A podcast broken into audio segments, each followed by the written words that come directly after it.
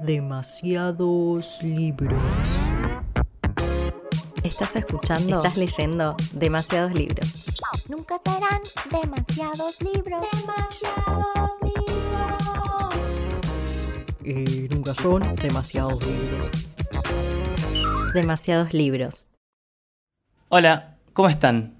Me están escuchando a mí en la introducción de este capítulo, pero no por mucho tiempo más, porque el episodio de hoy va a estar a cargo de Luciana Gallo. ¿Quién es Luciana? Una bookstagrammer que hace un laburo de divulgación de literatura súper interesante en redes sociales, sobre todo en Instagram, y con quien estuve conversando desde hace ya unos meses para organizar un ciclo de entrevistas en donde ella tome la posta e invite a algunos escritores y escritoras argentinos a conversar sobre sus procesos de trabajo, sobre sus libros publicados, sobre cómo leen. Así que espero que disfruten mucho el diálogo que van a escuchar a continuación. Hola oyentas y oyentes de demasiados libros. No, no soy Guido, soy Luciana, Luciana Gallo. Mi arroba es Lule Gallo y soy invitada especial, no sé si hizo bien o no, de Guido, para hacer un ciclo de entrevistas a autores y autoras. En este primer capítulo vamos a entrevistar a Agustina Basterrica, que la tenemos acá. Hola Agustina. Hola, ¿qué tal? Eh, bien, Agustina es la autora de tres libros. La primera novela que publicó es Matar a la Niña. Después, hace poquito, sacó un libro de cuentos que se llama 19 garras y un pájaro oscuro. Y el, el libro que todos nos acordamos es Cadáver Exquisito. Y bueno, tengo el placer de estar sentada en esta mesa. Yo ya le confesé mi fanatismo hace dos minutos. Y seguramente después de esta entrevista le voy a pedir que me firme los libros. porque Por supuesto. Y muchas gracias por la invitación. Y me encanta el lugar. Está lleno de muñequitos y cosas lindas. Eh, bueno, ¿qué, eh, ¿en qué viniste? ¿Viniste en colectivo o viniste en auto? Vine en colectivo. La pregunta era no tanto por el medio de transporte, sino por si venías leyendo. ¿Viniste leyendo? Sí, estaba leyendo, terminé lo que tenía que leer para el taller que tengo que dictar ma- mañana, que es, eh, estamos leyendo Mientras agonizo de Faulkner, que es un novelón. Amo a Faulkner y es, eh, es una relectura. Para el taller lo leo con otra cabeza, ¿no? Porque voy analizando. Como terminé lo que tenía que leer, me traje en el bondi de King, Cementerio de Animales. Sí. Bien. Eh, sos lectora que lee varios libros al mismo tiempo. Sí, Bien. Sí, estoy ahora, bueno, con Mientras me organizo, con Cementerio de Animales. Eh, estoy leyendo hace bastante, porque lo voy leyendo por partes, porque es bastante denso, porque es un ensayo.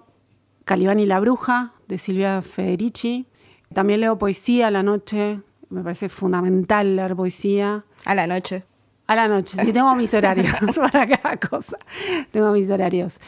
Creo que nada más, pero no sé, quizás algo más estoy leyendo, no me acuerdo. Varios títulos al mismo tiempo. Sí. Y, y para hacer esta entrevista te contaba que vi muchas entrevistas tuyas que diste y en algunas de esas de- mencionabas esta cuestión que me pareció súper interesante, que la escritura y la lectura para vos forman parte de una misma cosa. Exacto. Sí, em, leer es inspirar y escribir es expirar. Es exactamente parte del mismo proceso. Es como que uno está en estado de literatura todo el día, por más que no esté sentado escribiendo. Porque, por ejemplo, voy en el bondi y me viene una imagen de la novela que estoy escribiendo, o veo a alguien que me dispara alguna palabra inclusive, o leo algo. Hoy estaba, bueno, con, con Mientras me agonizo, que yo ya lo había leído, pero no estaba escribiendo la novela que estoy escribiendo ahora, y hay una frase que dije, esto es, es un epígrafe, esto es para, para la novela, ¿entendés? Y entonces, si vos pones ese epígrafe, después por ahí ese epígrafe te dispara otras cosas en la novela para hacer más relaciones. Entonces es permanente. Eh, no, no consigo la escritura sin la lectura. Justo mencionaste los epígrafes, también comentabas que para Cadáver Exquisito y para tu nuevo libro de cuentos, tu editora te dijo, no, bueno, tantos epígrafes no. Sí. Sí, me sacó, tenía muchos epígrafes, el borrador, sí, el manuscrito que mandé a, a Clarín. Tenía un epígrafe que a mí me gustaba mucho de Margaret Atwood, del cuento de la criada, porque lo, cuando estaba terminando de leer esta novela, lo le- leí el libro, un epígrafe del prólogo. Y bueno, en ese momento cuando en el Clarín me decían, no sé, hace esto y yo decía sí, todo que sí, imagínate. Era un privilegio, o sea, que me publicara Alfaguara, que me, la correctora es la correctora de Piglia, de Ricardo Piglia. Claro. O sea, toda gente muy capa y dije, bueno, sí. Hoy quizás lo pelearía un poco más, no sé, por ahí hubiese dejado algunos epígrafes. Pero bueno, igual est- estuvo bien. De todas maneras, hubo ediciones eh, de traducción que me sacaron el epígrafe de Lugones, por ejemplo, que fue como, ahí sí, eché fuego por todos lados porque era como, el epígrafe de Lugones está anticipando el final, o sea, no me lo podés sacar. Claro. Pero bueno, a veces cuando traducen el libro no tenés tanto control. Claro. Bueno, quiero contar un poco de qué trata Cadáver Exquisito para los que no lo leyeron. Para los que no lo leyeron, primero les digo, léanlo. Esa es el- la primera recomendación. Eh, Cadáver Exquisito cuenta un escenario distópico en el que los animales adquieren un virus letal para los humanos, entonces debemos dejar de comer animales. Un supuesto virus. Un supuesto virus. Exacto. Hermosa aclaración. Supuesto. Que eh, hace que los humanos tengan que dejar de comer animales y a partir de eso, a partir de diferentes decisiones en términos de Estado, en términos de sociales, se toma la decisión de empezar a criar humanos y a comerlos. Para este libro hiciste una extensa, extensa investigación. Sí. Quiero que me cuentes un poquito sobre ese proceso, cómo fue investigar para llegar a esta obra. Em, el tema es que cuando se me ocurrió la idea, no tenía la historia todavía. No tenía la historia de Marcos, el protagonista, ni nada, ni, ni de todo lo que pasa después. Entonces, tenía la idea de escribir sobre un mundo donde se legitima el canibalismo, pero nada más. Entonces, hasta que se me ocurrió la historia de Marcos, investigué más o menos seis meses. De todas maneras, a medida que iba escribiendo el libro, seguía investigando y leyendo, por supuesto, ¿no? Pero estuve seis meses hasta que escribí la primera palabra, ¿no? Leyendo. Y los pilares fueron, bueno, obviamente leí sobre canibalismo, porque a lo largo de la historia de la humanidad nos comemos de manera literal los unos a los otros, sobre derechos de los animales y sobre cómo funcionan los frigoríficos. Porque si bien, que yo sepa, no existe un frigorífico donde se faenen humanos, con lo cual, cómo son los procedimientos, nadie lo sabe, en teoría. Yo quería sentar las bases en los frigoríficos actuales, ¿no? Entonces, por eso hice una investigación exhaustiva. No fui a un frigorífico, pero sí lo que me pasó es que la gente que trabaja con la carne o que trabajó en frigoríficos me leyó el libro y me dijo, me dijeron que era tal cual así. De todas maneras, si alguien venía y me decía, no, bueno, acá hay un error, es como, bueno, pero no, porque no existen frigoríficos, no se faenan humanos, ¿no? Eh, así que así fue. Y en, en esta investigación, vos generaste, me imagino también, o tenés, tenés algún ritual de escritura para generarlo, est- estas novelas o los cuentos? Em, bueno, como te decía antes, el, el- como el estado de literatura es permanente, pero escribo a la noche, a la tarde-noche, con esa novela en particular. Me senté todos los días durante un año y medio a escribir. Y si por ahí no escribía, por ahí corregía, ¿no? O sacaba una coma y después la volvía a agregar, no sé, como estar en contacto todos los días con el texto. En ese sentido, el ritual, ¿cuándo se termina? ¿Cuándo decís esto está terminado? Nunca. Nunca. Eh, para mí uno escribe borradores y publicás el mejor borrador que tenés en ese momento. Y eso lo aprendí, lo comprobé con el libro de cuentos, porque en realidad esos cuentos ya los había publicado en un libro que ya no se consigue, que se llama Antes la Encuentro Feroz. Cada uno de esos cuentos están muy corregidos porque los presenté a concursos, que muchos de ellos ganaron concursos. Y aparte los corregí cuando armé libros de cuentos para presentarlos a concursos de libros de cuentos. Entonces cuando lo publiqué, también lo volví a corregir. Y después cuando lo reedité para Alfaguara, lo volví a corregir. Entonces Claro. es como, no sé, y si lo reedito de nuevo, lo volvería a corregir, ¿no? Eh, por ejemplo, Las Solitarias, que es el último cuento, lo tomé para, para hacer un curso, le cambié el título y qué sé yo, porque le, le quería también cambiar el narrador. Eh, Y le corregí un montón de cosas. Que vos decís, bueno, no sé. En ese momento cuando lo estaba escribiendo, qué sé yo, tenía esas herramientas y ahora tengo otras herramientas y quizás dentro de no sé cuántos años tenga otras más y con otras lecturas encima, ¿no? Entonces, bueno, en algún punto tenés que decir basta porque si no, no publicas nunca. Y también las obras tienen su periodo, ¿no? Matar a la niña, mi primera novela, no se reeditó por algo. ¿no? porque es mi primera novela, porque le encuentro mil defectos, porque no volvería a, a, no sé, a corregirla para reeditarla, porque ya está, porque en ese momento cumplió su cometido.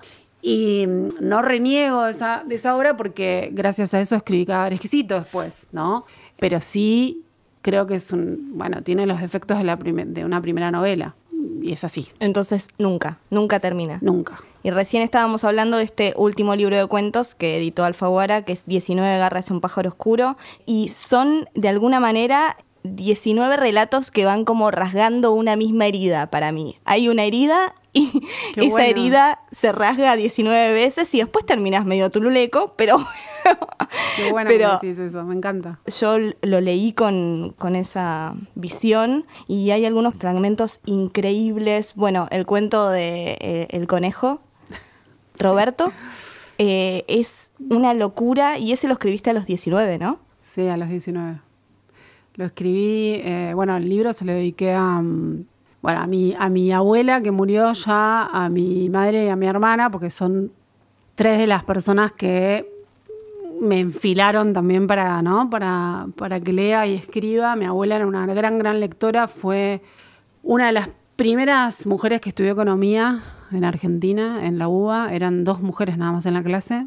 Y gracias a eso, ella pudo, cuando quedó viuda muy joven, mantener a sus cuatro hijos toda la vida. O sea, o sea, es un ejemplo, un referente muy culta. No sé, iba a su casa y le llevaba champagne porque le gustaba tomar champagne y nos poníamos a hablar de libros, ¿entendés? O sea, y mi madre es socióloga, tiene una mente brillante eh, y también es una gran, gran lectora y mi hermana también eh, es administradora de empresas, pero nos- nosotros nos regalamos libros, o sea, si yo le llevo la ropa, me la tira por la cabeza. Claro.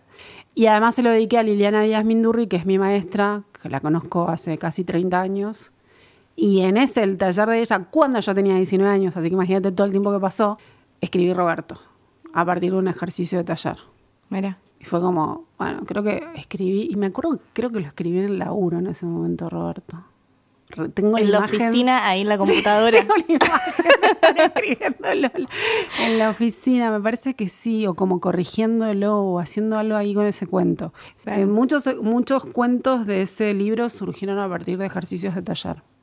Iba a sacar este tema de- del- libro para preguntarte el rol de la mujer, ¿no? Porque la mayoría de estos relatos tienen una protagonista eh, femenina o narradora femenina, la mayoría, no todos. Y me parece interesante hablar con vos de por qué es importante que las mujeres escriban, publiquen y sean leídas.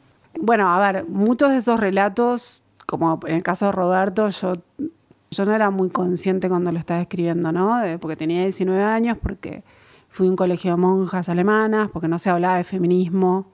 Eh, pero sí lo que, lo que está ahí reflejado es como el pulso de entender que si sos mujer en este universo patriarcal, te puede pasar cualquier cosa en cualquier momento. Y cuando iba al colegio con el uniforme, que encima no podía, tenía que pasar las rodillas porque las monjas te lo medían, te hacían arrodillarte y si no llegaba al piso te mandaban a tu casa. Me acuerdo de un tipo que nos perseguía, nos decía barbaridades en la puerta del colegio, ¿no? Eh, y uno con, la sensación de impotencia, porque no tenías las herramientas para contestarle, porque no se hablaba de, no sé, eh, del empoderamiento de la mujer. Entonces creo que ese cuento está reflejando es- esos miedos, ¿no? También. Bueno, y hoy con más herramientas, bueno, eh, por algo a Marcos, ¿no? En cada exquisito le regalan una hembra y no un macho, ¿no? Una hembra para que críe y para que críe o faene, no se sabe. Eh, bueno, y esa hembra está representando un montón de cosas. Creo que hace siglos que las mujeres contamos historias con, no sé, los telares, con la comida, con ¿no? un montón de expresiones en torno a un fogón, pero hace muy poco tiempo que se permite que las mujeres publiquen, se permite que las mujeres ha- hagan un montón de cosas, ¿no? Ser presidenta, viajar al espacio, no sé, un montón de cosas. Obviamente hubo excepciones, pero eran excepciones. Entonces, me parece fundamental porque el mundo se está perdiendo la otra mitad de la mirada, ¿no? Como la otra mitad que incluye mujeres y diversidades. Porque la lectura es eso, vos estás leyendo la, la manera de mirar el mundo de una persona.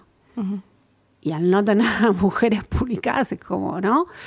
Y hay gente que todavía insiste en que, en que no es así, que las mujeres tienen las mismas oportunidades que los hombres. Y yo digo, bueno, fíjate en tu biblioteca cuántos autores, ¿no? Varones tenés y cuántas mujeres tenés. Y conozco a libreros que son amigos que me cuentan que hay varones que aún al día de hoy no compran libros escritos por mujeres. Entonces sería genial que llegue el día en el que ni siquiera se hable del género de la persona que escribe, ¿no? Como que eso ya sea algo del pasado. Pero hoy es necesario dar visibilidad ¿no? a las mujeres y las minorías. Porque siguen pasando estas cosas. El- creo que el año pasado fue que en un programa de televisión de preguntas y respuestas habían puesto nombres de cinco escritores contemporáneos con su obra. Y los participantes tenían que unir el nombre del escritor y la obra. Cinco contemporáneos argentinos. Ni una sola mujer escritora. Cinco. O sea, me hace decir que en esos cinco no podía ir Mariana Enríquez, que la está rompiendo a nivel mundial. Digo, o sea, dale. ¿Entendés? Samantha Joel y no sé. Tenés ahí dos para poner entre los cinco. Y no estaban. Y eso es una manera de invisibilizar. A los productores no se les ocurrió poner una mujer escritora. Eh, y así tenés millones de ejemplos. Ni hablar saliendo del ámbito de la literatura todo lo que está pasando a nivel mundial, ¿no? En Irán, bueno, y ya sabemos todo lo que pasó. Todos los femicidios que hay, todas las violencias, todas las violaciones, bueno, seguimos. O sea que hay que trabajar por todos lados, por todos los flancos, digamos. ¿Flancos se dice? ¿Flancos? o- sí, ¿no? Franco, estamos bien. Creo que estamos bien, sí. Y si no, eh, y si no Y si no seguridad y, pasa, seguridad No, y pasa. inventamos como Cortázar. Sí. En ese sentido también como, bueno, para los y las lectoras, ¿no? Eh, también comprar libros escritos por mujeres. Entiendo que es medio vetusto decir esto como, eh, pero bueno, es como que también hace a, a la, a la oferta, a la demanda y bueno, se Porque aparte, retroalimenta. a ver, hay muchas personas que están escribiendo muy bien. Obviamente no solo mujeres. Es, la, mismo, eh, la misma ecuación, la gente que dice solo voy a hablar mujeres porque durante muchos siglos solo se leyeron varones. Bueno, te vas a pagar un montón de obra buenísima, ¿no? Es como eso. eh, amplía tu rango de lectura. Experimentá Claro, totalmente. con géneros, con todo. Es, es lo más lindo de la literatura, creo yo. Estás escuchando demasiados libros.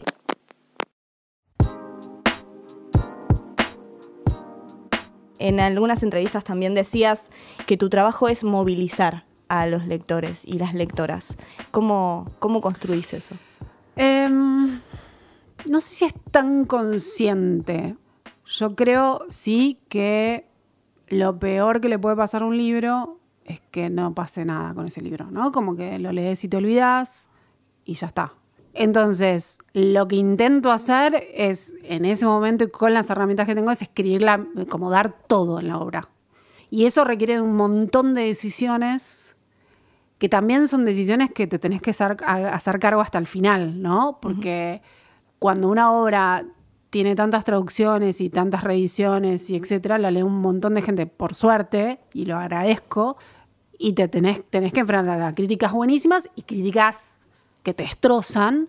Pero bueno, porque siempre vas a tener al lector que no le gusta, o el lector que le parece que es una obra fallida, o el lector que, eh, no sé, critica todo, o lo que sea. Y uno se tiene que hacer cargo de sus, de sus decisiones, porque yo creo que los lectores somos, y me incluyo porque también soy lectora, como un dios de millones de cabezas. Si vos querés conformar a cada una de esas cabezas, escribís un híbrido Imposible. imposible de leer. A ver, los temas ya están todos escritos. No hay temas nuevos, ¿no? Entonces, lo que es nuevo, y por eso se siguen publicando libros y se siguen haciendo películas y obras de arte, es cómo encaras ese tema. Desde qué narrador, cuál es el foco, ¿no? Esa es la decisión más importante, es el cómo lo vas a encarar, no tanto el qué. Y bueno, eso requiere de elegir el narrador, elegir el tiempo, elegir el registro, porque vos leíste mis cuentos y sabés que yo no escribo siempre igual, que cada cuento y cada novela tiene su registro particular, porque yo con el registro, con la manera de escribir, con las palabras que elijo usar, estoy diciendo algo, estoy connotando un sentido. En el caso de Cadáver Exquisito es un registro y un tipo de lenguaje muy eh, narrativo, muy visual, aparentemente muy sencillo, que es muy difícil de escribir, con frases cortas, porque lo que yo estoy haciendo es serruchando el cerebro al lector, ¿no? Tra, tra, y pegándole el mazazo. Entonces es un lenguaje que también está connotando. En el caso de la novela que estoy escribiendo ahora, es un registro totalmente diferente, mucho más poético, que cuando, no sé, cuando la termine veré qué, por qué, ¿no? Todo eso. En el caso de los cuentos, no sé, tenés un cuento, por ejemplo, que se llama Lavavajillas, que parece un cuento originalmente escrito en inglés y traducido al español con un español neutro. ¿No? Para Argentina no decimos lavavajillas, decimos lavaplatos. Todo el cuento tiene ese registro. ¿Por qué? Porque yo estoy connotando lo artificial del mundo de esa protagonista, que está atravesada por mandatos de tenés que ser madre, tenés que tener novio, tener... Infierno es otro cuento que es muy cortito de tres ancianas que tienen un, un pájaro encerrado en una jaula. Y tiene un registro poético extremo con un lenguaje barroco, pero es adrede porque yo quiero que el lector se sienta agobiado también con el lenguaje, que las palabras lo agobien, como, como las ancianas agobian a ese pájaro. O, por ejemplo, Rosa Bombón, que es un cuento que está escrito como si fuese un libro de autoayuda, también está connotando algo, porque la protagonista ni siquiera tiene la voluntad para hacer lo que tiene que hacer la tiene que guiar el narrador. Claro. ¿No? Eh, a mí no me aburre escribir siempre con el mismo registro. Y me parece que además de la historia o el qué estás contando, es fundamental el cómo lo estás contando. Y eso, por ejemplo, lo ves muy claro en Mientras agonizo Faulkner, que es una novela coral, y escuchás la voz de cada personaje. Bueno, bien maravilloso es Faulkner, premio Nobel, no sé, capo total, Dios. Eh, nada, ahí lo ves muy claro cómo el registro es tan fundamental en la historia. Sí, y, esto que retomás de la polifonía de alguna manera, ¿no? De que hay diferentes voces y diferentes personajes. Eso también yo lo vi concretamente en 19 garras y un pájaro oscuro. Esto de, cambiar de registro también hace que eh, remita a diferentes lugares, ¿no? Eh, sí, eh, por ejemplo, ese libro de cuentos originalmente tenía millones de epígrafes creo que cada cuento tiene un epígrafe, ¿no? Porque esto, y esto es un tip para la gente que se quiere presentar a concursos. Anoten, por Anoten tip. Si no te alcanzan las hojas, una buena que puedes hacer es antes de cada cuento poner el epígrafe, el título del cuento y con epígrafe o el título después epígrafe, entonces ganas una hoja más. Listo. ¿No? Y eso yo lo hice para algunos libros de cuentos que no, no alcanzaba la cantidad de hojas. Bueno, entonces mi editora Julieta Obedman, con justa razón ahí sí, me dijo, bueno, no, sacale un poco de epígrafes. Pero a mí me parece importante también porque uno no escribe solo. La escritura es una reescritura de todo lo que vas leyendo, de lo que vas viviendo, de un montón de cuestiones. Bueno, también ahí están mis influencias. Hay un cuento que está escrito a la manera de Thomas Bernhard, que es uno de mis autores favoritos, que no, no lo hice yo sola eso, lo hizo también Castellanos Moya con la novela El Asco. Digo, hubo otros escritores que trataron de imitar la manera de escribir de Thomas Bernhard, que es muy particular, porque es como que va repitiendo las mismas frases, pero no tal cual. Entonces genera como una cadencia hipnótica que te vuelve loca, loca de, de trastornada. Pero es genial lo que hace el tipo. Bueno, y yo lo intenté hacer en un cuento. Obviamente nunca me saldrá, pero Pero bueno, es también esto, ¿no? Experimentar. Y bueno, y también hay influencia de Cortázar, que es uno de mis autores favoritos, y está ahí eh, Borges, también en un epígrafe, ¿no? Como... Saer. Sí, Saer es, lo amo. Lo amo, lo amo, lo amo. ¿No te trajiste la remera de Saer hoy? No, no, no pero lo, lo amo, lo amo. Ayer eh, en Córdoba estábamos en el almuerzo hablando de Saer, justo los escritores hablando de escritores, Dios. Yo les decía, tienen que leer la novela Glosa, que es una cosa de loca. Son dos tipos caminando por la calle. No la leí, la tengo pendiente. La novela es eso, es increíble. Bueno, el limonero real la rompe, el entenado de la Roma, todo, todo saber, es hermoso. Y bueno, en este, en este trabajo que haces por movilizar y por, por generar ese impacto, ¿te han llegado historias con cada exquisito que la gente se hizo vegetariana, vegana? Sí. ¿Has escuchado eso? ¿Te llegó alguna historia con 19 garras y un pájaro oscuro? No, a ver, eh, con Caber Exquisito de todo pasó y sigue pasando, por suerte, un montón, eh, que estoy muy agradecida, sobre todo el hecho de que lo den en muchas escuelas, ¿no? El libro. Los cuentos también los están empezando a dar. Lo que pasa es que el tema con los cuentos es que la experiencia de lectura es muy diferente a una novela. Claro. ¿no? Primero la gente no lee tanto cuentos y después yo creo, lo estuve pensando un montón. Y creo que es porque la novela, al, al dedicarle, ¿cuánto? ¿Cuánto, ¿Cuánto podés leer? Como muy rápido una novela, la lees en tres horas, como muy rápido, dos horas, no sé. Sí. Pero por ahí estás días leyendo una novela, o meses inclusive. Entonces, la conexión con esos personajes es diferente a la del cuento, ¿no? Que como que se termina más rápido. Pero bueno, lo que pasó con, por ejemplo, Roberto es que cuando yo lo leo en público, la gente se empieza a reír y después no se ríen más cuando llego al final. Y también lo que pasó con un cuento que se llama Un sonido rápido, monstruoso. Ahora no me acuerdo los títulos porque se los cambié para esa edición. Es que es un, es un hecho real. Eh, es el de la odontóloga que está colgando la ropa. Ay, sí. ¿Eso es un hecho real? Sí, es un hecho real. ¿Podemos decir cómo arranca? Sí, sí, Que se es le una cae. odontóloga que está colgando la ropa un 31 de enero. En el patio de su casa se le cae una prótesis dental, la levanta y bueno, se sorprende porque es como yo soy odontóloga, una prótesis dental que loco. Y detrás de esa prótesis dental cae el dueño de la prótesis que se suicida en su patio, o sea, elige su patio para suicidarse. Y eso me lo contó eh, una odontóloga que estudiaba conmigo la carrera de artes y en un recreo, pues estábamos en un grupo de estudio, en un recreo de cinco minutos me contó esa historia. Y a mí me quedó dando vueltas por años y la escribí. No la vi más. Me la encontré ella en una marcha y le di el libro impreso antes del encuentro feroz, se lo regalé y leyó el libro, el, el cuento delante mío y se puso a llorar. Se puso a llorar. ¿Y sí? Sí. Terrible. Porque ella me había dicho, dado dos detalles, ponele, ¿no? Como no es que me. No estuvo horas contándome la historia. Y yo con esos cinco minutos, bueno, escribí. Escribí eso que en realidad empezó siendo una novela. Y después lo pasé a cuento po- porque necesitaba un cuento para La Mujer de mi Vida, que fue una revista muy importante de literatura. Y lo transformé en cuento y lo mandé. Y me lo publicaron. Pero esa novela sigue ahí, bollando, no es que se cerró. Por ahí lo retome para que, para que vuelva a ser novela. No lo sé. No, aparte la construcción en ese cuento del, del personaje de ella, de la, de la protagonista, de la narradora, es increíble. Cómo, cómo odia la. Bueno, no quiero contar mucho, pero cómo odia a la gente que se va sumando a esa escena. eh, la primera parte, como se me nublaba la vista, como, como la protagonista, la narradora también. Como que las cosas pasaban en un, en Sí. un tiempo. Y eh, parecido pensando en tu pregunta, perdón. ¿eh? Eh, yo creo que la diferencia con Caber Exquisito es que los cuentos están muchos atravesados por el humor y la ironía. Entonces, si bien te reís y te estás riendo de temas muy densos, el humor creo que lo alivian un poco. Ayer en, en San Francisco, Pablo, que me presentó, decía que, por ejemplo, con Rosa Bombol, él se lloró de risa, carcajadas. Y después llegó al final. y se dejó de reír. ¿no? Y eso pasa mucho. Eh, o también con el último cuento, que es de terror, hay gente que me dice, no, o sea, me costó terminarlo porque sentía lo que le pasaba a la protagonista, que el subte, bueno, no voy a contar mucho, Sí. pasa en un subte.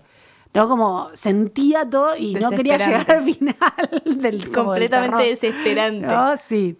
Pero bueno, Andrés Neumann, que es un escritor argentino que vive en España, es muy generoso, me escribió la contratapa de Antes del encuentro feroz. Y lo que él ponía ahí es esto, que, que uno se ríe, pero la risa queda congelada, ¿no? Cuando caes, bueno, sobre lo que te estás riendo. Tengo un conejo entre las piernas. Es negro. Yo le digo Roberto, pero se podría llamar Ignacio o incluso Carla. Pero le digo Roberto porque tiene forma de Roberto. Es lindo porque es peludo y duerme mucho. Le conté a mi amiga Isabel, le dije, Isa, hace poco me creció un conejo entre las piernas. ¿Vos también tenés uno? Fuimos al baño de la escuela y se sacó la bombacha, pero no tenía nada. Ella me pidió que le muestre a Roberto, pero me dio vergüenza y le dije que no. Se enojó y me dijo que ella ya me había mostrado y que yo era una tonta y que no me creía nada de nada. Ella también es una tonta.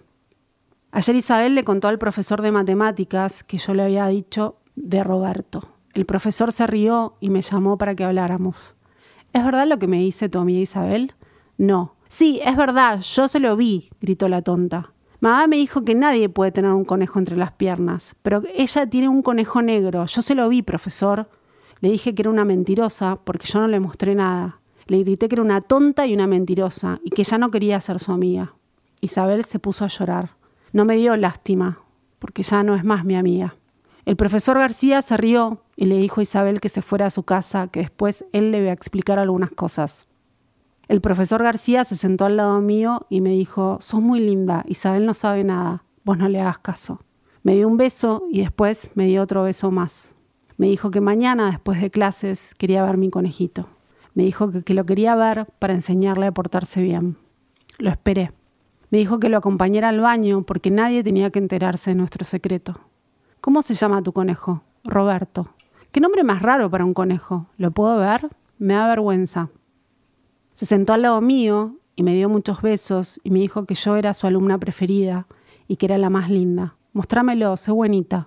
Yo no lo voy a contar a nadie.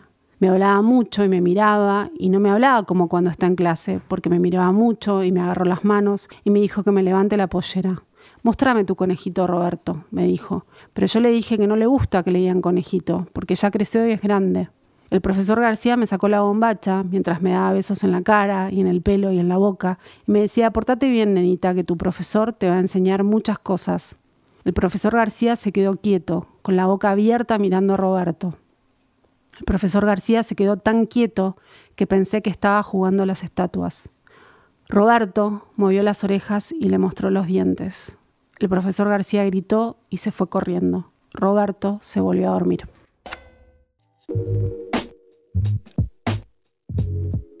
Bueno, y ya acá tengo como la última pregunta, que es en realidad una teoría que tengo. Mira, la pergenia, esta teoría. Yo dije, bueno, Agustina tiene tres hermanos. Ahora, ahora sé que son dos hermanos y una hermana. Entonces, los primeros dos hermanos, o sea, el hermano chef fue la inspiración de Cadáver Exquisito. Sí. Y el hermano publicista, director publicitario, Sí. eh, fue el que pergenió la tapa de el libro de cuentos. Entonces, para mí, mi teoría es que si yo me entero de qué trabaja o a qué se dedica tu hermana, la que queda, voy a tener un indicio del próximo libro. ¿Puede ser? no. No. No, no, eh, no, pero, pero a ver, tu teoría no está tan errada porque mi hermana es una de mis lectoras claves. Para mí es importante que la obra la lea siempre alguien que te diga, mira, acá te está yendo para la mierda, acá vas bien, etc.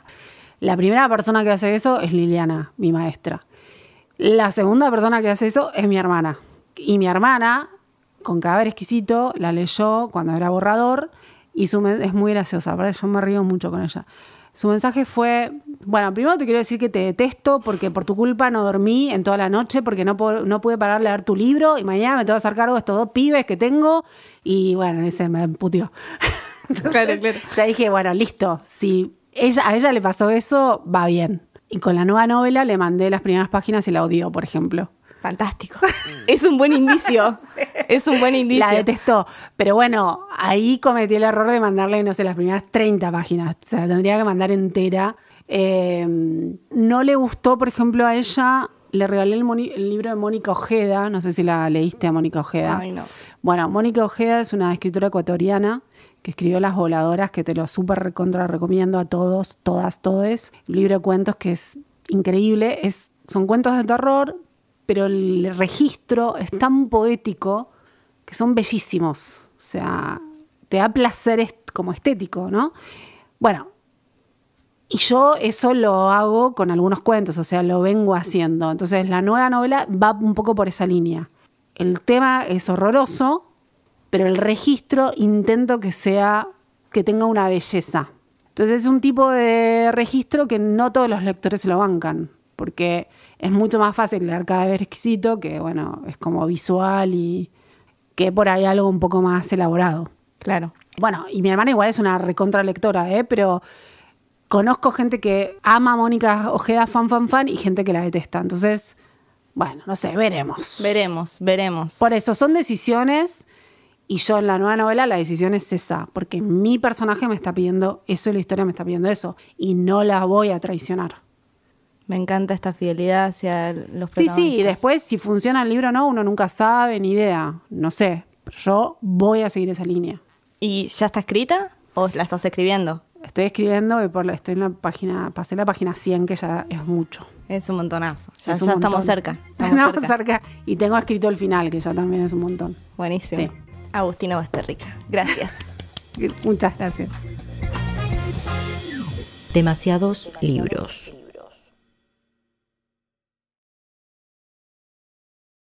Qué bueno que llegaste hasta acá. Te contamos que somos una productora que se sostiene y crece con el aporte económico de sus oyentes. Si te gusta nuestro contenido, te invitamos a formar parte de este proyecto con un pequeño aporte mensual. Si podés hacerlo, nos das una gran ayuda para seguir produciendo más y mejores series. Ingresa a parquepodcast.com barra suscríbete y acompáñanos en este viaje. Además, si te gustan los contenidos, no te olvides de seguirlos y calificarlos en Spotify.